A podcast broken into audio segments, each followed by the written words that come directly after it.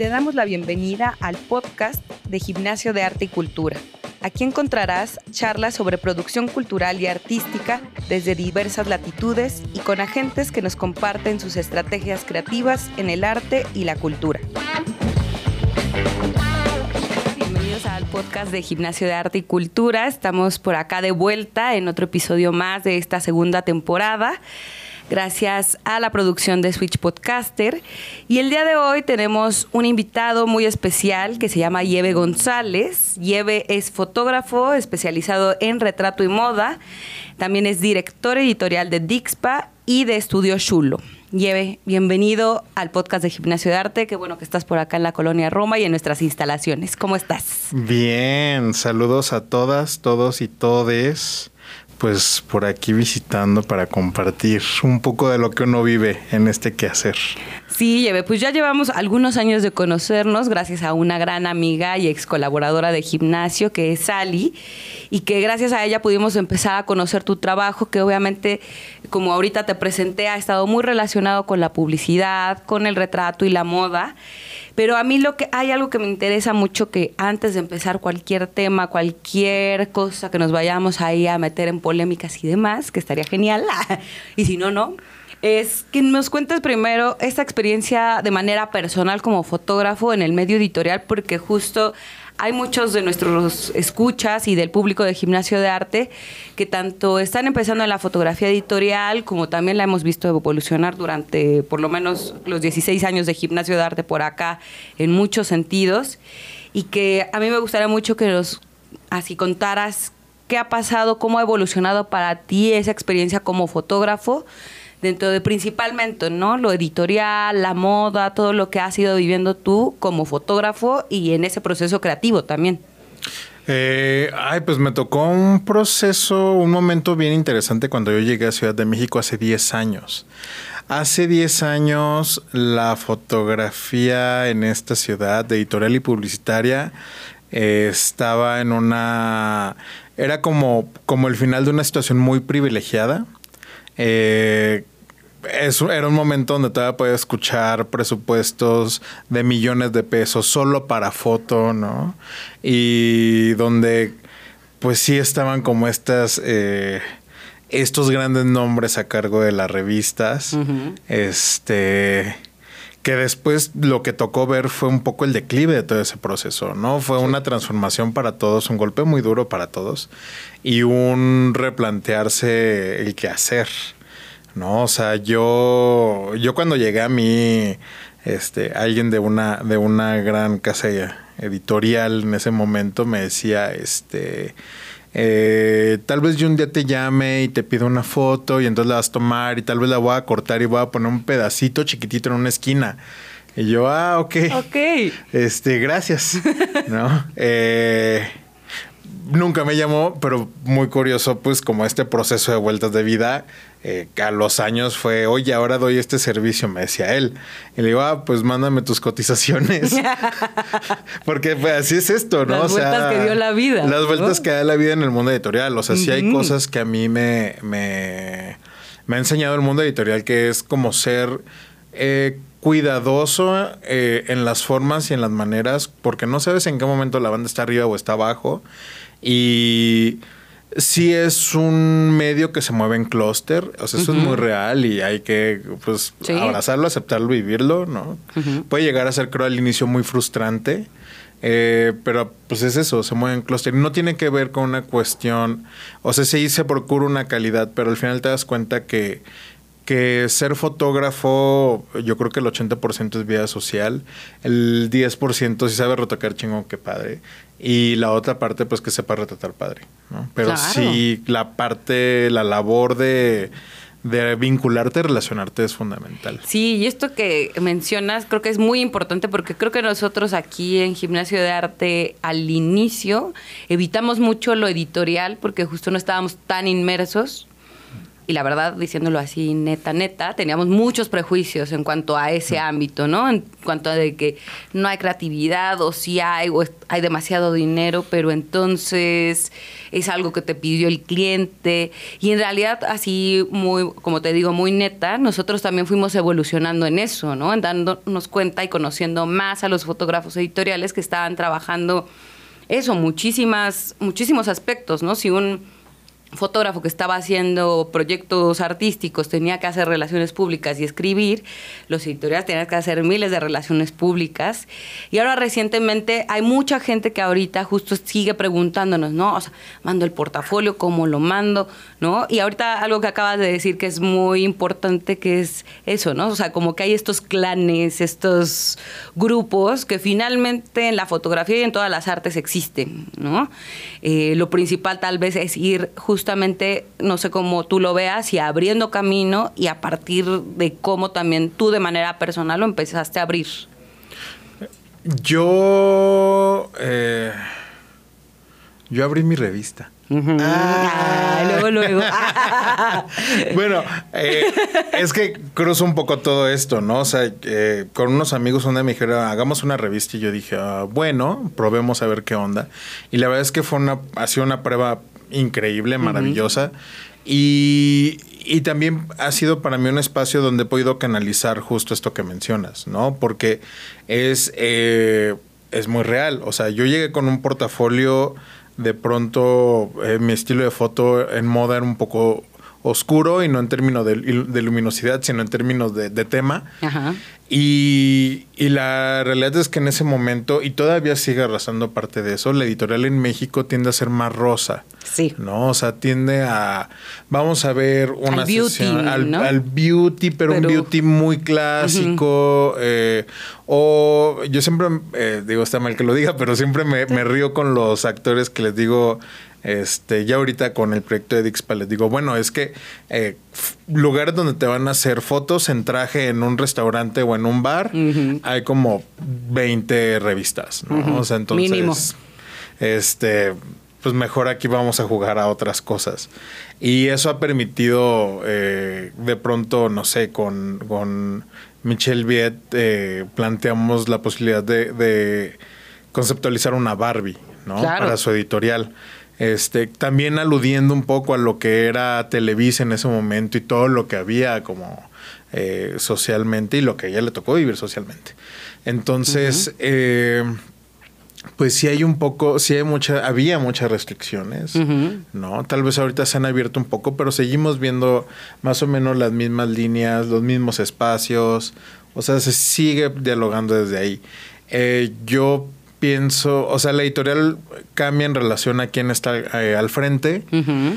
A veces ha sido muy afortunado, a veces le hemos, hemos visto que pues, siguen en lo mismo y, y, lo interesante de las redes sociales es que justo permite que habiten otro tipo de, de, o sea, sí termina democratizando los medios. Sí, ¿no? De otros contenidos y que justamente ya abriste este tema que es muy importante, que es Dixpa, que también es algo que queremos como conocer y los que no han navegado por ahí eh, esta revista o esta editorial, eh, hay algo muy particular que es lo que mencionas, ¿no? Como este propio estilo que no es el ultraluminoso y estereotipado, que también encontramos diferentes modelos, diferentes corporalidades.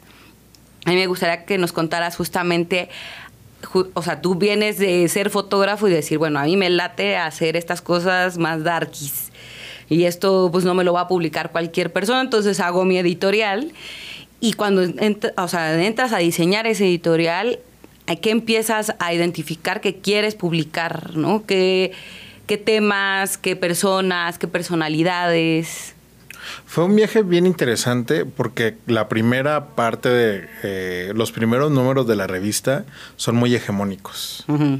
Pero eso habla, eh, a mí me habló de eh, la parte sistémica que hay alrededor de la discriminación. en eh, y hablamos de gordofobia, racismo, clasismo, todos. Sí. Eh, porque, ¿qué es lo que primero que te van a ofrecer? Eh, actores hegemónicos. Eso es lo que siempre está a tu disposición.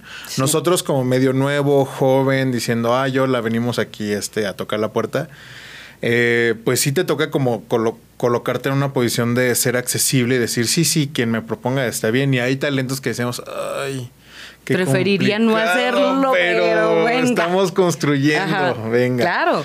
Y ahorita, un año después, 24 eh, números después, porque aparte el primer año nos atascamos, sacamos uno quincenal. Este, eh, ya nos podemos permitir jugar, ya también los, los medios comienzan a ubicarnos, eh, los PR comienzan a ubicarnos con una personalidad propia donde dicen, oye, fíjate que tengo tal actor que pues tal cual la de pela y estará chido. Y decimos, a ver, cuéntanos más, vemos quiénes y decimos, oye, hemos visto su trabajo, es increíble, porque hay muchos actores que, que tal cual, este, ves las cinco mismo, las cinco caras típicas de la revista, ¿no? Y y también hemos procurado, para mí ha sido importante como eh, que sea lo, lo, más interseccional que se paga la revista. Sí, creo que esa es de las cosas más importantes ahorita, como también en, justo en ese medio editorial. Sí porque eso, ¿no? Es muy sorprendente cómo seguimos replicando, ¿no? Ciertos patrones, cierta iluminación, cierto tipo de ropa, no hablemos de las corporalidades, porque obviamente también eso se vuelve algo muy constante y teniendo, como dices, las redes sociales que ahora se puede explorar muchísimas cosas y que además, ¿no? Lo chido es que podemos llegar muchísimos otros creadores, eh, eso, ¿no? Este, actores o personalidades que normalmente luego no van a estar en estas ultra revistas canónicas de lo editorial y que pero que ustedes sí están construyendo ese camino como para como muchas otras editoriales que también van abriendo no esa brecha a, a un estilo muy particular de iluminar de dirigir también a los modelos porque me imagino que eso eso ha sido de las cosas más locas y violentas que han sufrido fotógrafos editores actores y modelos, ¿no? Totalmente. Eh, para mí es importante que este proyecto dialogue del amor, ¿no? O sea, eh, yo he estado... Eh, yo he cometido barbaridades como fotógrafo que de pronto no mides porque no terminas de entender la humanidad del otro, ¿no? Entonces, de pronto colocar a un a uno o una modelo, uno eh, actor o una actriz en una situación incómoda, no está tan padre, ¿no? Y muchas veces hemos romantizado la idea, todo sea por la toma. Sí. ¿No? Entonces los ponemos en situaciones bien complicadas, con el mínimo de cuidado de nuestra parte y, y luego también como que repiensas y dices, oye, pudo haber pasado algo, no pasó, Claro. Pero puse las condiciones para que pasaran algo. Entonces, ahorita justo para mí ha sido, no, quiero que se dialogue en el proyecto de lugares más amorosos y más, eh, y tomando en consideración lo que la gente vive, ¿no? Entonces, me tocó recién, eh, hace unos días, curiosamente, eh, una sesión donde una, una actriz no estaba cómoda con el look que tenía. Entonces, como que acercó y dijo, oye, es que no me siento cómoda, que no sé qué, lo cambiamos, no pasa nada. Mm. Nos va a tomar 40 minutos más, sí, va a estar tú feliz, sí, y claro que yo... Eh, yo sentía la energía de la actriz, cómo había bajado muchísimo, cómo estando ante cámara, yo me quedé, está a dos de llorar. ¿No? Y no puedo, no puede pasar, ¿no? No puedo dejar que llore. Este, no que tenga algo de malo llorar, pero no. No, pero no lo quieres meter a extremos o a crisis innecesarias, porque esto que mencionas creo que es de, esas cosas por las que luego está tan satanizado esto, lo editorial, lo moda y demás, porque es como tienes que hacer lo que yo diga, ¿no? O sea, teniendo la, la autoridad de un director de arte, un fotógrafo, es como te pagamos y pues entonces si te vamos a pagar dos horas, pues haces lo que yo quiera. Claro. Y esto que tú mencionas es algo, creo que de esta evolución de también de eso, ¿no? Hay un trabajo mutuo, ¿no? O sea, y que finalmente se están beneficiando muchísimas personas alrededor de ese reportaje de esa sesión fotográfica, ¿no? Entonces, llevar al límite a alguien como para que pues tú termines tu chamba rápido es bastante fuerte, pero creo que es algo un común denominador, ¿no? Que se tiene hacia esa parte. No digo que todos o todas los, lo hagan, pero sí es algo que confronta mucho, ¿no? Y que se me hace súper hermoso que tú menciones, ¿no? Pues vamos a trabajar desde el amor, no desde te estoy pagando, ¿no? Totalmente, o sea, como esta cosa de entender que nadie, nadie se le está haciendo favores de nada, ¿no? O sea, todos estamos ganando. Y al final con ella fue como un poco esperar, encontrar una imagen que le gustara. Eh, se encontró, fue feliz, la energía regresó, este, y hay fotos increíbles, ¿no? O sea, creo que al final es eso, porque efectivamente venimos de una escuela que era eh, todos éramos señor, ¿no? Exacto. Así, todos éramos señor, nadie tenía nombre, este, gritar era lo más habitual, hablar mal de la gente era lo más habitual.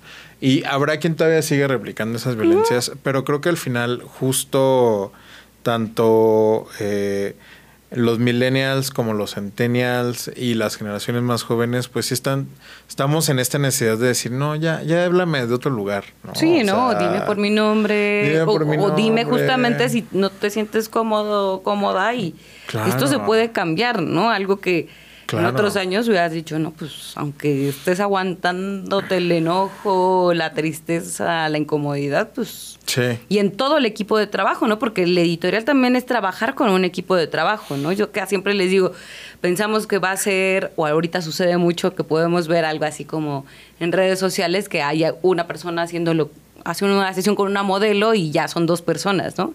Pero a veces y casi siempre tenemos por lo menos una persona más que nos ayuda de más del modelo, ¿no? Entonces es un equipo de trabajo que no se va a mantener a partir de terrorearnos, ¿no? Ajá, sí, no, y la verdad es que no lo último que necesitas es eh, un equipo de trabajo tenso, triste, este, porque las cosas no van a salir tan padres, ¿no? Al final de cuentas. Sí. Habrá momentos que no se podrá controlar porque el cliente es difícil, el talento es difícil, pasa, pero pues en la medida en la que se pueda contener es mejor. Sí, por supuesto, y que vaya eso tal vez desde el fotógrafo, el que dirige la imagen, hasta la última persona que va a tocar esa imagen o hasta el desmontaje, ¿no? Del set, ¿no? Que sí, totalmente. Eso es importante, ¿no? Desde el inicio de llegar, qué vamos a hacer, hasta cómo nos vamos. Yo me acuerdo que antes el eh, como que el máximo que podía aspirar un fotógrafo era tener el gran asistente, el gran crew, que llegaba, montaba todo, encuadraba, ajustaba luz, colocaba los modelos, y entonces llegaba el fotógrafo y solo le daba clic y se iba. ¿No? Y eso era como, wow. Y yo a la distancia. A mí no se me hace tan hermosa esa idea nunca. Ah". Porque a mí esa idea nunca me ha gustado, ni antes, ni ahorita, y espero que después no, porque a mí justo, y creo que esto que te decíamos que acá no nos metíamos en la editorial, era ese prejuicio, ¿no? De pues ya te montaron todo y tú nada más llegas y das clic. Llegas y das clic y ahí. Pues mandas a, la, a, la, revista y la revista rescata tus fotos. Entonces, ah, no. Y se me hace como empobrecer el trabajo de cualquier fotógrafo que está haciendo eso y demeritarlo en, poniéndolo en un pedestal, pero también bajándolo. Totalmente. inmediatamente, ¿no? Totalmente. Y al mismo tiempo, o sea, yo como fotógrafo sí me quedaba, ¿y dónde, o sea, dónde está el gusto de hacerlo? Ajá. ¿No? O sea, a final de cuentas, eh, no sé, te chutaste tres semanas planeando esto eh, para solo llegar, dar clic y hacer, y que los demás hagan, hagan todo, que no es que esté mal de, delegar. Ajá, no, delegar, está, bien, Sí. Pero, pero, pues no sé, o sea, yo en mi experiencia, que siempre ya estando en el momento de la decisión, algo tienes que ajustar, ¿no? Porque algo no terminó de hacer lo que, o sea, al final el proceso creativo continúa.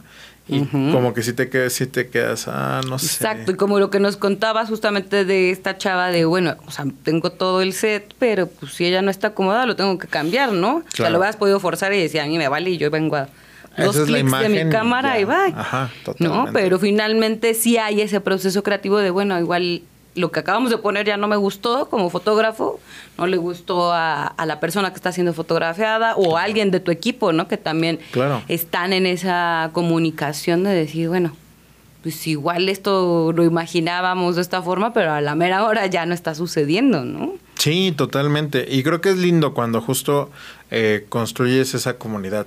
Alguna vez eh, en una, en una charla que nos tocó presenciar a ti y a mí. Neta, esa plática que nos tocó estuvo bien ruda aquí en Gimnasio de Arte antes de la pandemia. Este, para mí fue, o sea, la tengo muy presente en este proyecto porque el, presenciar eh, a otro proyecto que yo admiraba y escucharlo y decir, no sé si quiero trabajar en esas condiciones. Y hoy día digo, ok, no quiero que mi proyecto llegue ahí, ¿no? O sea, claro. que, o sea, sí a esa fama, pero no, no a ese ambiente. No un maltrato ni a... Sí, a un maltrato, ¿no? Finalmente a de pues tú haces una cosa y te demerito, ¿no? Porque me acuerdo mucho que en esa charla tuvimos diferentes visiones, ¿no? Del e-commerce, de algo súper comercial. Eh, estabas tú también presentando como todo tu trabajo y este editorial que no les vamos a decir porque si no, ah, no, nos pasa nada, pero... Eh, sí, justamente como este director de arte, ¿no? Era como, pues el fotógrafo es lo que menos importa, creo que en algún momento dijo y fue como, sí, yo me quedé pasmada porque dije, ¿cómo programé esto? ¿Por qué lo invité? Y después dije, no, pues estuvo bien porque la verdad ahí se cayeron muchas cosas. Se cayeron muchas cosas. Sí, yo creo que eh, pensar o ver al fotógrafo como, ay, qué molestia que, que, que me pida tantas cosas. Ajá, que exista. Que exista. ¿Por qué me pide tantas cosas? Oye, ¿Por qué es tan caprichoso, no? Como esta idea de, ay, es que son caprichosos, entonces pues quieren cualquier cosa. Y es como de... Mm, ay, es como, no, no lo hagas. No necesariamente, no es así, no es... Sí, o cambia de equipo de trabajo, ¿no? Es como, si tu equipo te es tanto dolor, bueno, hazte un equipo con quien sí conectes y lo disfrutes y te la pases bien y porque si no, Pero ahí justamente yo lo que vi más bien fue ese cliché del mundo editorial, que era sufre, sufre. Tal cual. Todo el tiempo vas a estar estresado, todos les puedes decir miles de groserías porque no vas a estar cómodo en cualquier puesto que estés, ¿no? Y era, era el total cliché de eso, ¿no? De no te lo vas a pasar bien, y te quieres meter en eso, ¿no? Claro. Y, y, ahorita me encanta que estemos como hablando contigo porque estamos justamente hablando de otro panorama, ¿no? No, claro, amo hacer esto, ¿no? Entonces, si yo amo hacer esto, ¿por qué voy a tener que hacer que esto se ponga feo? Totalmente, totalmente. Y más en un momento donde eh, estaba esta idea de que el, mundo editorial se había acabado, ¿no? Que el editorial se había muerto de por sí. Bueno, y ahorita con la inteligencia artificial sentimos que la foto ya se acabó. ya viene acá el que ya no hay más. Y lo que terminas viendo es que en realidad no, o sea, sigue habiendo una necesidad en todos los sentidos, sigue habiendo, eh, incluso para haber un diálogo con la inteligencia artificial, para que también el trabajo crezca en ese sentido. Y, y tal cual te quedas, pues si ahorita sigue existiendo una necesidad de algo que está mutando, eh, pues qué mejor momento que también mutar las relaciones que hay dentro de ese mundo. Claro, como todas las buenas crisis de la fotografía, les digo, siempre es seguramente aquí habrá una reflexión, nos pondremos a platicar, a dudar, a decir, no, ya se acabó mi chamba, nunca más me van a contratar. Claro. Pero pues ya hemos pasado muchos, muchos, muchos años que la fotografía ha mutado en diferentes cosas y los fotógrafos siguen existiendo, ¿no? Y en diferentes ámbitos, ¿no? Entonces, ahorita obviamente, como dices, lo de la inteligencia artificial y ya no hay modelos y ya no hay nada más que un programa de computadora que te lo diseña todo, pero sí hay un creador que es fotógrafo, ¿no? Por lo menos todavía estamos hasta, hasta ahorita estamos en eso. Totalmente, totalmente, ¿no? Y o sea, hace poco veía un eh, cómo, cómo iba a jugar la inteligencia artificial en la foto social, en la foto de boda bueno, es que sí, sí vas a poder, sí puedes generar momentos que tal vez no lograste captar, pero va a haber otros que necesitas que, que existan y que la gente va a tener. O, y, o ahora sí que para el social les va a salvar la vida cuando el fotógrafo está en el baño y no tomó la foto del drama hermoso que sucedió, pues ya. Ya ahí lo tienes. Exactamente, ya nada más. ¿Qué pasó? Lo ah, escribes, ah, aquí está, ya. Estas son las caras. Venga, ya se completó la que me faltaba, ¿no? Exactamente. Oye, Lleve, y justamente cuéntanos como para ir cerrando, ¿cuáles son los planes de Dixpa? Eh, ¿Qué va a seguir moviéndose por ahí? ¿Cuáles son las nuevas temáticas? ¿Qué sigue para este cierre de año del 2023? que seguimos en agosto, amigos, pero los que nos escuchan en el futuro y demás, pues ya nos quedan pocos meses, del 23. se acabó el año. Sí, pero yo sí ya soy así como de ya valió. sí valió. pues viene ahorita... Eh, queremos hacer como eh, hablar de las mujeres en la comedia, es algo que nos interesa, eh, no solo como actrices, sino también como directoras y guionistas. Súper. ¿no? Que hay, cosas bien interesantes ahí.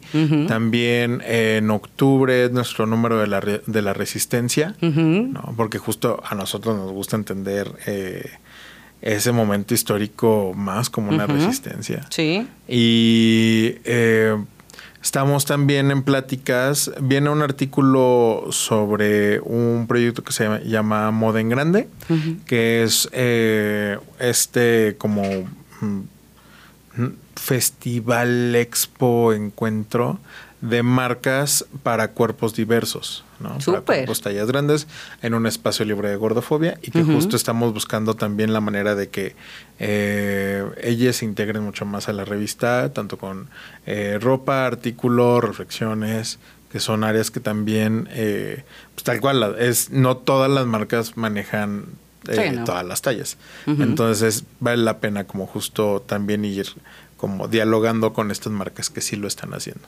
Claro, y eso está muy, muy chido de Dixpa porque son eso, muchísimas temáticas, muchísimas luchas, eh, muchísimas como puntos que rescatar, que no nada más es solo una línea en un solo objetivo, sino todos estos objetivos de, pues sí, de volverle a dar otra vida a esta parte editorial, no desde la frivolidad ni el juicio, ¿no? Totalmente. Sino desde el integrarnos y reconocernos, ¿no? Eh, totalmente. Incluso como la línea para las entrevistas, pues es tratar de no caer en este y qué sigue para fulanito de tal, ¿no? Así como la ah, aspiracional. La aspiracional, ¿no? llenos, de trabajos todos.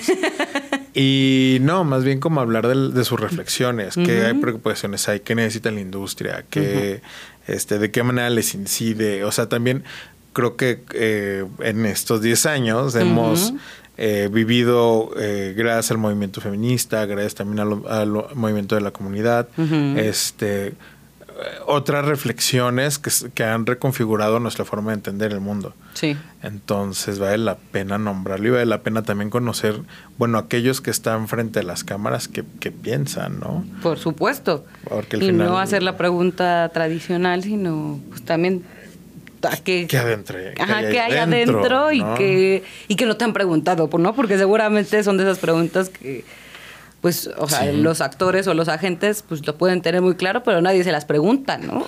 Totalmente. A mí me, siempre pienso mucho en algo que dice la doctora Van Guerrero de UNAM sobre eh, lo lúdico engendra lo político. Claro, por supuesto. Súper fuerte, sí. Sí, lleve. Y bueno, la otra cosa súper importante es que por acá en Gimnasio de Arte estaremos colaborando justamente con Dixpa en varias actividades que próximamente irán saliendo, tanto para colaborar de manera de becarios o prácticas profesionales. Y bueno, otras cosas que ahorita no les hablaremos porque todavía están ahí incubándose y haciéndose, pero lleve muchísimas gracias por estar por acá Qué bueno que vienes al gimnasio de arte y a la cabina de Switch Podcaster. Eh, nos podrías regalar justamente tus redes sociales y las de Dixpa, así como las de tu estudio, porque creo que cualquier persona que esté interesada pues va a poder ver en los comentarios del podcast hacia dónde dirigir su mirada, proponer y pues también eh, ver, ¿no? ¿Qué, ¿Qué es lo que todos, todo lo que escucharon por acá ahora van a querer ver? Claro que sí. Eh, pues gracias a todos, gracias a ustedes. Y, bueno, Dixpa es un espacio abierto eh, para todas las voces. Queremos dialogar cada vez con más gente. Y nuestras redes son dixpa.mag. Eh, estamos en Instagram, es nuestra red principal. Nos pueden encontrar también en Twitter y en TikTok. Y en dixpamag.com pueden descargar los números. Los números son gratuitos, lo cual aprovechen por ahora que somos gratuitos. Háganlo ahora. Háganlo ahora. este, eh, el, lado padre que tiene lo colaborativo. Y bueno, ahí me pueden encontrar como Yeve González en Twitter e Instagram. Y Estudio Shulo es mi proyecto de diseño, que también pueden encontrar por ahí como algunas eh, cositas que he hecho gráficas. Claro que sí, Lleven, pues muchísimas gracias y bueno, estaremos por ahí contándoles próximamente en las redes sociales de Gimnasio de Arte, qué es lo que sigue entre Dixpa y el Gym de Arte. Y bueno, recordarles siempre revisar por ahí la página de Gimnasio de Arte, nuestras redes sociales en Instagram y en Facebook. Y también nos encuentran por ahí en WhatsApp directamente, por si quieren hacernos alguna pregunta o recomendación de algún nuevo episodio del podcast. Que estén muy bien y nos escuchamos pronto. Síguenos en Facebook e Instagram como Gimnasio de Arte en nuestra página web gimnasiodearte.com y en WhatsApp 5207-9404.